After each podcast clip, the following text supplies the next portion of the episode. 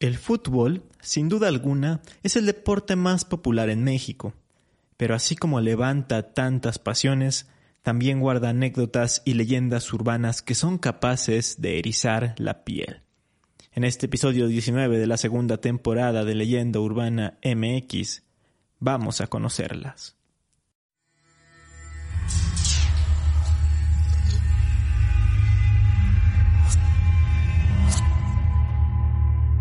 Esto es Leyenda Urbana MX con Ismael Méndez.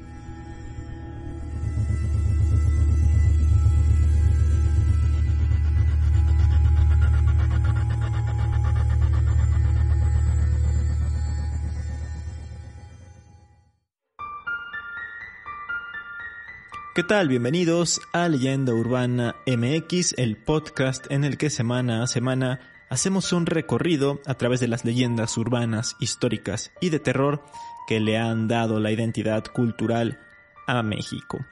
En esta ocasión vamos a retomar la serie de leyendas urbanas en el deporte mexicano, misma que empezó con la lucha libre y ahora toca el turno del deporte más seguido, popular y querido en México. Exacto, me refiero al fútbol. Por cierto, si ustedes no son fanáticos de este deporte, no se me vayan a ir, porque estoy seguro de que las historias que les voy a contar les van a impactar. Antes de irnos de lleno con el tema, ya saben que pueden seguirme en redes sociales, Facebook e Instagram, Leyenda Urbana MX, así tal cual, no hay pierde. Dicho esto, comencemos por conocer muy brevemente cómo es que este deporte llegó a crecer tanto en nuestro país y el por qué tiene tanta tradición. De hecho, se estima que la industria futbolística mexicana es una de las 10 economías del balompié más importantes del mundo. El fútbol fue inventado por los ingleses en el siglo XIX, y como bien lo mencioné en el episodio del Panteón Inglés de Real del Monte, justo por esas épocas muchos británicos vinieron al país a trabajar en la industria minera, entonces fue así que estos mineros fueron introduciendo la actividad en México, específicamente al estado de Hidalgo, donde se concentraba la explotación minera. En un principio lo practicaban para entretenerse en sus ratos libres, tal cual como esparcimiento, como diversión, o incluso hasta para recordar a su país natal.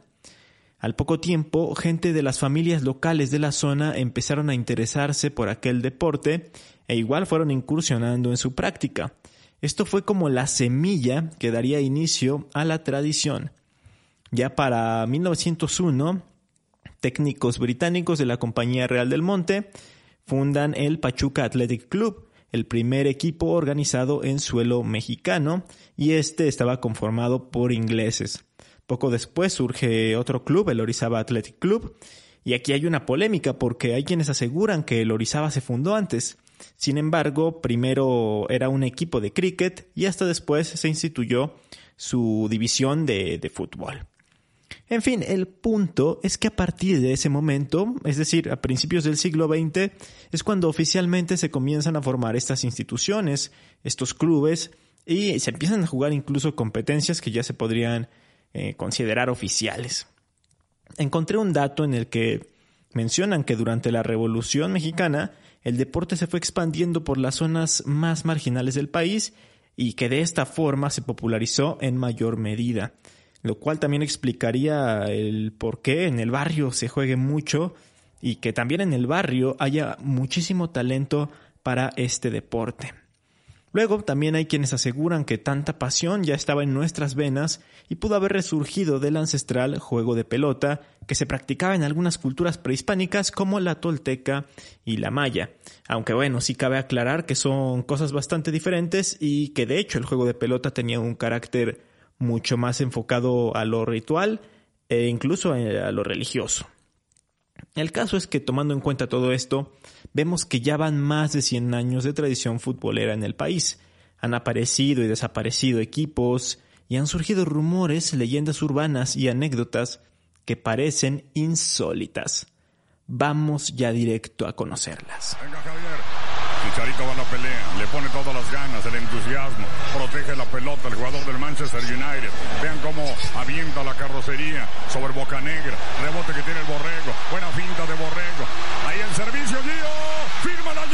fírmala, fírmala, fírmala, fírmala, fírmala.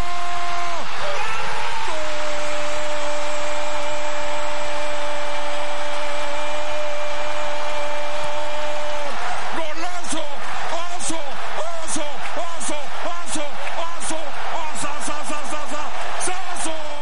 Quiero empezar con algo que a mí me impresionó muchísimo cuando supe de él me lo encontré en un hilo de Twitter de un reportero llamado Heriberto Muñoz hace ya algunos meses, hace ya casi un año incluso podría decir. Y ya investigando más me sigue sorprendiendo por todo lo que se habla de este tema. Está relacionado con una institución completa, con el equipo de los Cholos de Tijuana. A simple vista, los Cholos son un equipo más de la Liga Mexicana, pero guarda una serie de cábalas y supersticiones bastante particulares. Es un equipo que está rodeado de todas estas cosas en todos los sentidos. Si ustedes ponen atención a los partidos, se darán cuenta de que todos los jugadores usan botines rojos. Y no solo eso, sino que esto se repite en todos y cada uno de los juegos de este equipo fronterizo. Esto es porque cuando los jugadores firman un contrato con el club, se especifica que tienen que salir al campo de juego con tacos color rojo. De no hacerlo, se les impone una multa bastante amplia que asciende a los 10 mil dólares y si reinciden en este acto, se les cancela el contrato. Pero ¿a qué se debe todo esto? Ahí les va. La familia Hank es dueña del equipo, pero antes de ello comenzaron con un criadero de perros Quinkles en el que buscaban mejorar la calidad de dicha raza autóctona de México. Entre todos los perros que tenían en el lugar, hubo uno muy especial para Jorge Hank, el mero mero de Grupo Caliente y por lo tanto del equipo. Ese era su perro favorito. Fue su perro personal y lo que lo hacía único es que tenía un tono de piel rojizo, una característica muy difícil de encontrar en estos canes. Se hizo conocido incluso a nivel mundial, hasta le dio visibilidad a la raza. Esto porque estuvo en varias competencias y exposiciones internacionales. Llegó a ganar hasta 27 títulos diferentes, títulos o premios de, de estas competencias. Lo marcó tanto que fue la inspiración para determinar los colores del club, que son rojo y negro. Y justamente por esta piel rojiza, determinó que el equipo siempre debía jugar con botines rojos esto como una cábala y fue así como se incluyó en el contrato como una cláusula muy específica. Pero esta no es la única curiosidad del club. También tienen muy arraigado el tema de la superstición con los números.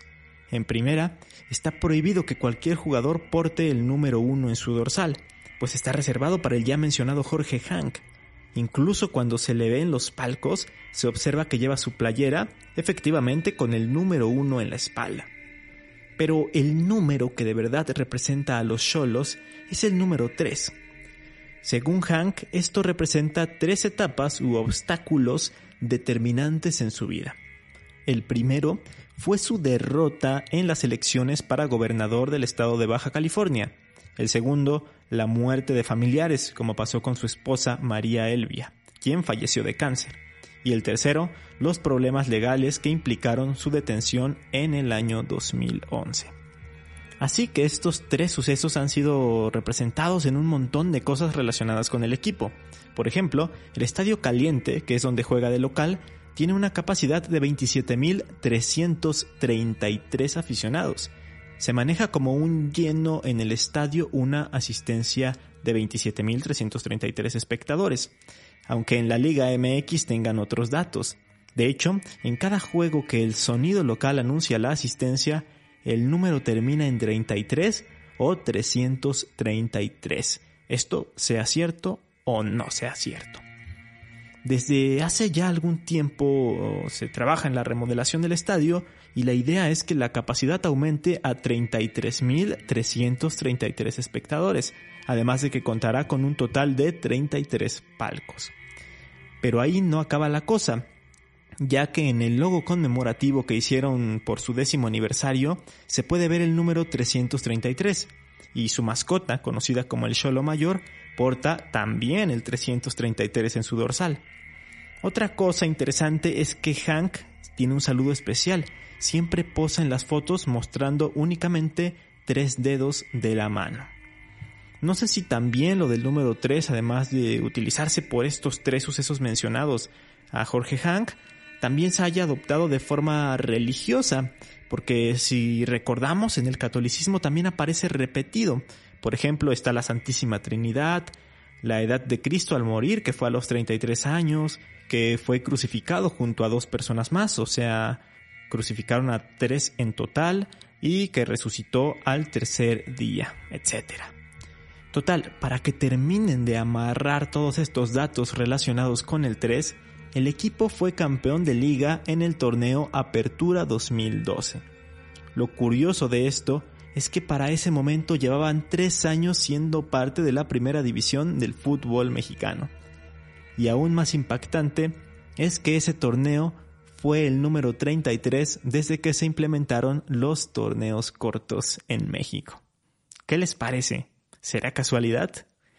Y ya para terminar con todas estas supersticiones y decisiones un tanto extrañas en el equipo, existe un rumor de que cada que un jugador es fichado, le dan una especie de tequila especial, como un ritual de bienvenida, un tequila que tiene una víbora adentro. Esto se sabe gracias a una entrevista que dio Darío Benedetto, en la que le preguntan que qué fue lo más raro que le dieron en México. Y él menciona que fue ese tequila especial, que supuestamente estaba fuertísimo y que era intomable. Dejemos al equipo de la frontera y vamos a conocer otras historias de otros equipos. There's never been a faster or easier way to start your weight loss journey than with PlushCare.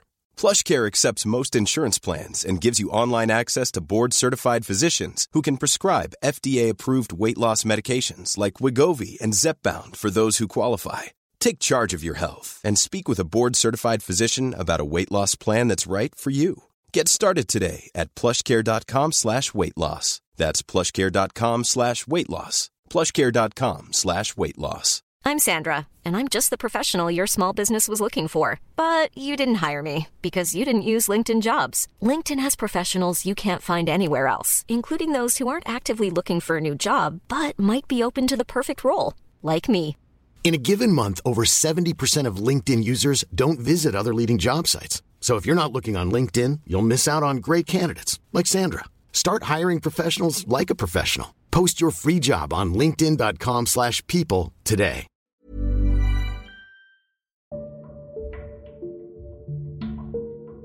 Esta siguiente también resulta increíble.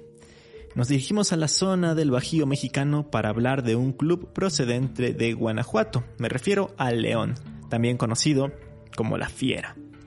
Si bien la historia más reciente del club ha estado plagada de buenos momentos, de hecho es el actual campeón del torneo Guardianes 2020, la verdad es que a principios de este siglo la sufrió bastante, específicamente por allá del año 2001 y 2002. Pasaba por una gran crisis y estaba al borde del descenso iban a perder la categoría y dejar de competir en la primera división mexicana. Casi casi necesitaba un milagro para salvarse. Entonces, personal directivo del club hizo algo bastante extraño. Viajaron a la ciudad vecina de San Francisco del Rincón, de donde por cierto son oriundos mis amigos del canal de Casa Baviera, un saludo para Burton y Loagui si me están escuchando. Y bueno, viajaron a esa localidad porque se habla de que ahí hay una gran cantidad de personas que se dedican a la brujería. Brujería tal cual como de la que hablé en el episodio de Catemaco. Encontraron a un brujo conocido como Chiwin, quien era el brujo mayor de la zona, y se lo llevaron al estadio, se lo llevaron al No Camp. La tarea del brujo mayor era salir antes de cada partido con un ramo de pirul a hechizar las porterías para que solo cayeran goles a favor de León y así sumar triunfos y de esta forma salvar la categoría. Esto no es un rumor, ni es una broma, ni nada por el estilo. Hay videos y fotos en los que se le puede ver al brujo caminando por el estadio, por la cancha, con una especie de bastón y en la otra mano sacando el humo. De cualquier forma, esto no fue suficiente y el león descendió. Acá es donde viene la leyenda urbana, se comenzó a comentar entre las malas lenguas que el león no había descendido deportivamente, sino que el brujo mayor invirtió el hechizo en contra de la fiera para acabar con ella. Junto con ese mito se decía que Chiwin, antes de irse a la ciudad de donde venía, a San Pancho del Rincón, dejó un gato negro enterrado en la puerta número 5 del estadio, destinando así al equipo a vivir 10 años en una división inferior. Pasaron los años, pasaron los torneos, pasaron por sus filas muchos técnicos, directivos, jugadores, y hasta cambió de nombre la segunda división y nada. El León no lograba regresar al máximo circuito del balompié mexicano. De hecho, el equipo llegó a perder finales dramáticas. Llegaban fuertes, llegaban con buen nivel y como grandes candidatos a ascender. Pero algo raro sucedía en las instancias finales del torneo, muy al estilo del Cruz Azul. Es entonces que la leyenda del brujo mayor tomaba más y más fuerza. Tuvieron que pasar justamente 10 años para que el equipo volviera a la primera división. O sea, descendieron en el 2002 y no fue hasta el 2012 que lograron su objetivo de ganar el torneo de ascenso y poder regresar a esta primera división. Así que se fue diciendo que se había cumplido la maldición o el hechizo de Chiwin, el brujo mayor. Hay un artículo de Julio Saucedo llamado El brujo al que el león le vendió su descenso. Este fue publicado en ESPN y aquí este reportero se da a la tarea de ir a San Francisco del Rincón para buscar al brujo e interrogarlo acerca de todo este mito y para conocer la verdad de una vez por todas. Lo encontró vendiendo fruta picada con chile, limón y sal en un puesto ubicado afuera del Seguro Social de la localidad. Él cuenta cómo el club se acercó con él y cómo es que trabajaba. Yo en las porterías hacía las limpias para que no cayeran goles en contra del León, porque el equipo tenía que ganar. Pero luego comenta el por qué supuestamente invirtió el hechizo. Recuerdo que una vez no ganó, empató a un gol con el Puebla. Fui a las oficinas a cobrar a una señorita por mi trabajo, pero me dijo que no me iba a pagar porque el equipo no ganó. Me daban 500 pesos por partido y no me los dio. Me dijo, no ganó el león, no hay dinero y váyase como pueda. Le dije que estaba bien, pero que de mí se iban a acordar. Me respondió diciéndome, no pasa nada, brujo mugroso. Así que regresé y le dije, téngalo en cuenta, siempre me lo va a recordar. Este año el león va a descender. Y así fue. El león descendió. Tras todo esto, hubo aficionados que se enojaron y le reclamaron a Chiwin. Le decían que les quitara la maldición, que ellos le pagaban lo que el club le había quedado a deber, a lo que él respondía que lo hecho estaba hecho y que ya había quedado escrito y tendrían que esperar los 10 años señalados para que pudiera volver a la primera división. Lo más curioso viene ahora, y es que el brujo le confesó a ESPN que en realidad no era brujo, no practicaba la brujería y además creía fervientemente en Dios. Incluso dice que no acababa de comprender cómo lo que había dicho aquel día se cumplió, porque solo lo dijo por hablar y por su enojo, además de que él es aficionado de la fiera, no le hubiera querido hacer nada malo en realidad al equipo. Aunque bueno, aquí no creo que haya mucho misterio porque como ya se los había mencionado antes, la verdad es que ya estaban muy al borde del descenso y necesitaban pues resultados increíbles para poder quedarse en primera división. Pero antes de cerrar con este punto, em, cabe aclarar el tema del gato. Les mencioné que había un gato enterrado en la puerta 5. Esto sí fue real. O sea, sí se llegó a encontrar un gato enterrado. Y lo más lógico, o lo que se pudo determinar en ese momento, es que se le tenía que atribuir a este supuesto brujo. De hecho, le pidieron que él fuera a sacarlo de ahí, pero comenta Chiwin que él no tuvo nada que ver con eso y que no sabía cómo es que el gato había llegado hasta ahí. Eso sí continúa siendo una incógnita.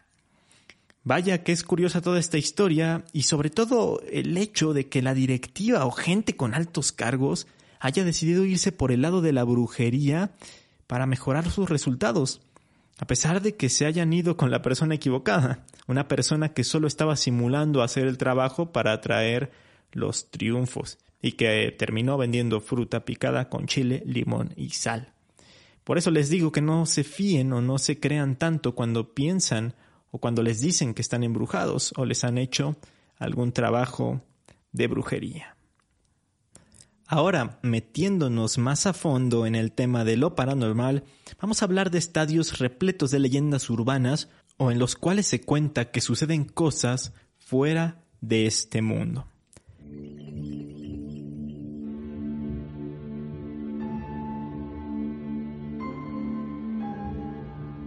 En este ámbito, ¿cómo no mencionar al Estadio Azteca, también conocido como el Coloso de Santa Úrsula? Fue inaugurado el 29 de mayo de 1966 y es el estadio local del América, el Cruz Azul y de la selección mexicana de fútbol. En él se llevaron a cabo dos finales de la Copa del Mundo, la de 1970 en la que salió campeón el Brasil de Pelé y la de 1986, misma en la que campeonó Maradona con Argentina. Pero así como es un estadio tan icónico a nivel mundial, también posee historias espeluznantes. El proyecto del estadio tardó cuatro años en construirse. Para tal labor hubo cientos y cientos de trabajadores. Se afirma que varios de ellos perdieron la vida al caer de grandes alturas o debido a otro tipo de accidentes en la construcción. De algunos inclusive se cuenta que no pudieron recuperar sus cadáveres. Por estos motivos, trabajadores y veladores del inmueble han sido testigos de sonidos extraños. Por un lado, se escuchan martillazos u otros ruidos relacionados con herramientas, como si dichos trabajadores se hubieran quedado en la construcción y no supieran que estaban muertos. Imagínense, qué feo tener que seguir trabajando hasta después de la muerte. Eso, la verdad es que sí da mucho miedo. Por otro lado, se comenta acerca de otro tipo de ruidos, que más bien son como lamentos, gritos desesperados pidiendo ayuda, como si acabaran de tener el trágico accidente que les arrebató la vida. Otra leyenda relacionada con fantasmas en el Coloso de Santa Úrsula habla de que por allá de finales de los años 60, cuando recién había estado inaugurado el estadio, en un partido comenzó un disturbio y en las gradas se originó una especie de avalancha humana. Entre todas las personas involucradas había un niño de 10 años, quien debido a todos los empujones murió asfixiado. A raíz de esto, se cree que su espíritu quedó atrapado ahí, por lo que sigue deambulando en la cancha y en los túneles. Si vas a un partido y te lo llegas a encontrar, lo que sucederá es que llorando te pedirá ayuda para poder encontrar a su papá, quien lo acompañaba el fatídico día en que perdió la vida. Pero cuando intentas ofrecerle apoyo, desaparece frente a tus ojos. Otra cosa que se dice es que durante la construcción el arquitecto Pedro Ramírez Vázquez ordenó enterrar a personas vivas en los cimientos del coloso. Los encargados de la obra habrían llegado a un pacto con seres del más allá para que la construcción del inmueble fuera exitosa y pudiera permanecer de pie durante varias décadas. Aunque, bueno, esta leyenda es súper clásica en México y en otros países, Varían algunas cosas, pero se habla de que para que una construcción sea buena y dure con el paso del tiempo, se debe hacer a base de sangre y pues como escuchan, el azteca no se libró de dicho rumor. Una cosa similar se cuenta pero en el estadio de Rayados, el estadio BBVA, es un estadio muy pero que muy reciente, se inauguró en agosto de 2015, pero supuestamente durante su construcción se lograron colar algunos miembros de Libres y Locos, que es la barra de los Tigres, su máximo rival. Ellos enterraron una gallina como en un tipo de ritual, igual como una especie de brujería, con el fin de garantizar 30 años de desgracias para el Monterrey. Y cabe destacar que desde su inauguración sí pasaron algunas cosas. Por ejemplo, en su segundo partido se dio un gran apagón que generó un caos porque los accesos estaban automatizados, ya que el estadio presume de ser un gran avance tecnológico. Luego hubo problemas con el pasto, se instaló por profesionales, de hecho por los que habían puesto el pasto para los estadios del Mundial de Brasil 2014. pero en una zona muy específica del estadio no pegaba la luz solar y eh, faltaba calor. Por lo tanto, mm, digamos que el césped desarrolló un hongo y se dañó de una manera increíble. De hecho, recibió muchísimas burlas y críticas en el que hablaban de que pues presumían de tener un estadio muy nuevo, muy moderno, e increíble, pero que su césped era una porquería. Y por si esto fuera poco, han jugado varias finales en el estadio, tanto el equipo principal, el sub-17 y también el femenil, pero en la mayoría de ellas han caído. Incluso en dos de ellas perdieron en contra de los Tigres, un verdadero golpe al orgullo. Tanto escaló el caso del embrujo que hasta en Facebook se convocaron eventos para buscar a la gallina enterrada en el estadio y sacarla. Aunque es obvio que esto apareció más que nada en forma de burla. Otro estadio icónico es sin duda el de los Pumas de la UNAM, el Estadio Olímpico Universitario de CEU. Allí ocurrió una tragedia que ya les conté en el capítulo del iceberg de la UNAM, pero vamos a refrescar rápidamente la memoria. El 26 de mayo de 1985 se jugaba la final de la temporada 84-85, un partido que en la actualidad se podría considerar un verdadero clásico, pues era entre Pumas y América. El partido causaba muchísima expectación y por tal motivo el estadio estaba abarrotado, no cabía ni un alma más, y muchas personas quedaron fuera con muchas ganas de presenciar el partido. Todo iba relativamente bien, pero de un momento a otro la situación se salió de control, ya que se dio un portazo para poder colarse al inmueble. Comenzaron a ingresar muchísimas personas y llenaron los pasillos y túneles. Las autoridades no estaban preparadas para controlar la situación y el estadio no tenía rejas ni cercas para controlar el acceso hacia algunos de los túneles. La multitud empezó a perder el control y provocó una embestida, por lo que entre la falta de oxígeno y los empujones dentro del túnel 29 perdieron la vida ocho personas, entre ellos tres menores de edad. De esas ocho personas, siete fallecieron dentro del túnel, mientras que el octavo perdió la vida ya en el hospital de Choco, al sur de la Ciudad de México, a donde también fueron trasladados algunos de los lesionados. Como sucede después de estos eventos tan lamentables, con el paso del tiempo se comenzaron a oír historias acerca de que en ciertos momentos, y sobre todo por las noches, se logra escuchar el descontrol de aquel día como si se estuviera rememorando el accidente terrible, así como las voces llenas de desesperación y los gritos y lamentos pidiendo ayuda.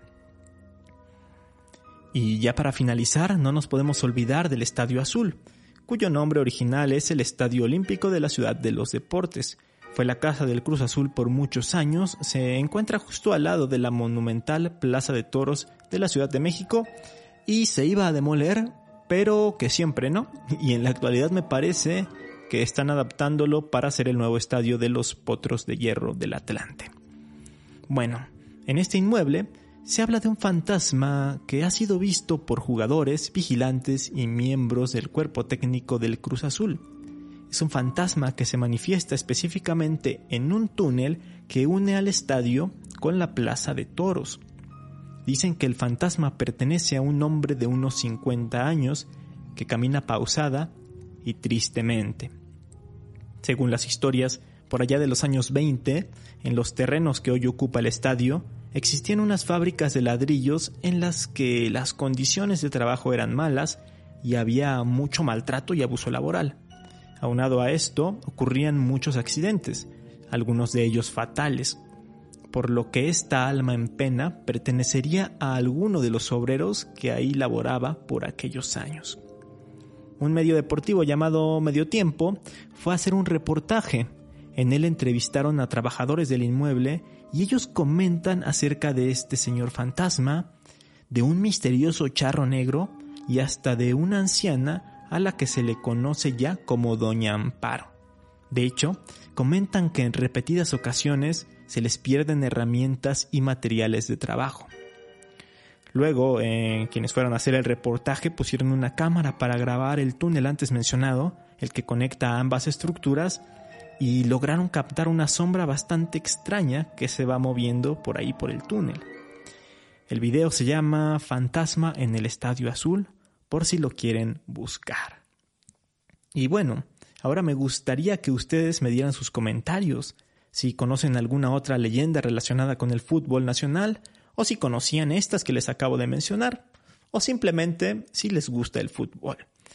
Yo soy aficionado de las Chivas del Guadalajara y si bien reconozco que se ha convertido más en una industria que en un deporte y que hay un montón de intereses detrás, como bien lo dijo el genio Eduardo Galeano, por más que los tecnócratas lo programen hasta el mínimo detalle y por mucho que los poderosos lo manipulen, el fútbol continúa queriendo ser el arte de lo imprevisto. Donde menos se espera, salta lo imposible. Vámonos con las recomendaciones de la semana. En primera, una serie original de Netflix llamada Club de Cuervos, mm, creada ah, de, por Gas Raki. Actúan por ahí Luis Gerardo Méndez, Mariana Treviño, Daniel Jiménez Cacho y pues bastantes más actores importantes de México. Y habla de dos hermanos que se disputan la presidencia de los Cuervos de Nuevo Toledo, un equipo ficticio, pero con esto se nos habla de toda la basura que hay en las instituciones del fútbol mexicano, desde sobornos, corrupción, todos los problemas que surgen, eh, por ejemplo, el conocido pacto de caballeros, etcétera. La verdad es que retrata muchas cosas y muchos de los personajes están basados en personas de la vida real que, pues la verdad, han tenido muchísima polémica en el ámbito del fútbol. Recomendadísima. Mm, y eh, quiero recomendarles tres libros de un mismo autor, de Juan Villoro, magnífico escritor mexicano, de mis favoritos en la escena del ensayo em, y del cuento en México. Él eh, escribió Balón Dividido, otro que se llama Los Once de la Tribu y Dios es Redondo. Son una serie de ensayos, cada libro tiene varios ensayos que hablan sobre el fútbol, sobre, por ejemplo, por qué hay tanta pasión en él o por qué nos sentimos tan representados por un equipo. Entonces es muy interesante saber un poco desde el lado antropológico y sociológico eh, cómo funciona toda esta parte del deporte. Y también al ya mencionado Eduardo Galeano, a quien ya cité hace un momento, él fue un magnífico escritor uruguayo y tiene un libro llamado Fútbol a Sol y Sombra. También son como pequeños relatos o ensayos que hablan de varias cosas del fútbol, de varios elementos, desde el balón, desde el árbitro, hasta los equipos, en fin, un montón de cosas y es muy, muy buen libro. Eh, eso fue todo por el episodio de esta semana. Gracias por escucharme. Si les gustó, no duden en compartir el capítulo con su familia y amigos. Y nos escuchamos con un nuevo tema el próximo domingo aquí en Leyenda Urbana MX. Hasta entonces. How would you like to look five years younger? In a clinical study, people that had volume added with Juvederm Voluma XC in the cheeks perceived themselves as looking five years younger at six months after treatment. Look younger, feel like you. Add volume for lift and contour in the cheeks with Juvederm Voluma XC. Reverse signs of aging by adding volume to smooth laugh lines with Juvederm Volure XC. For important safety information and to find a licensed specialist, visit juvederm.com. That's J U V E D E R M.com. Not for people with severe allergic reactions, allergies to lidocaine, or the proteins used in Juvederm. Common side effects include injection site redness, swelling, pain, tenderness, firmness, lumps, bumps, bruising, discoloration, or itching. There's a risk of unintentional injection into a blood vessel, which can cause vision abnormalities, blindness, stroke, temporary scabs, or scarring. Talk to a licensed specialist to find out if it's right for you.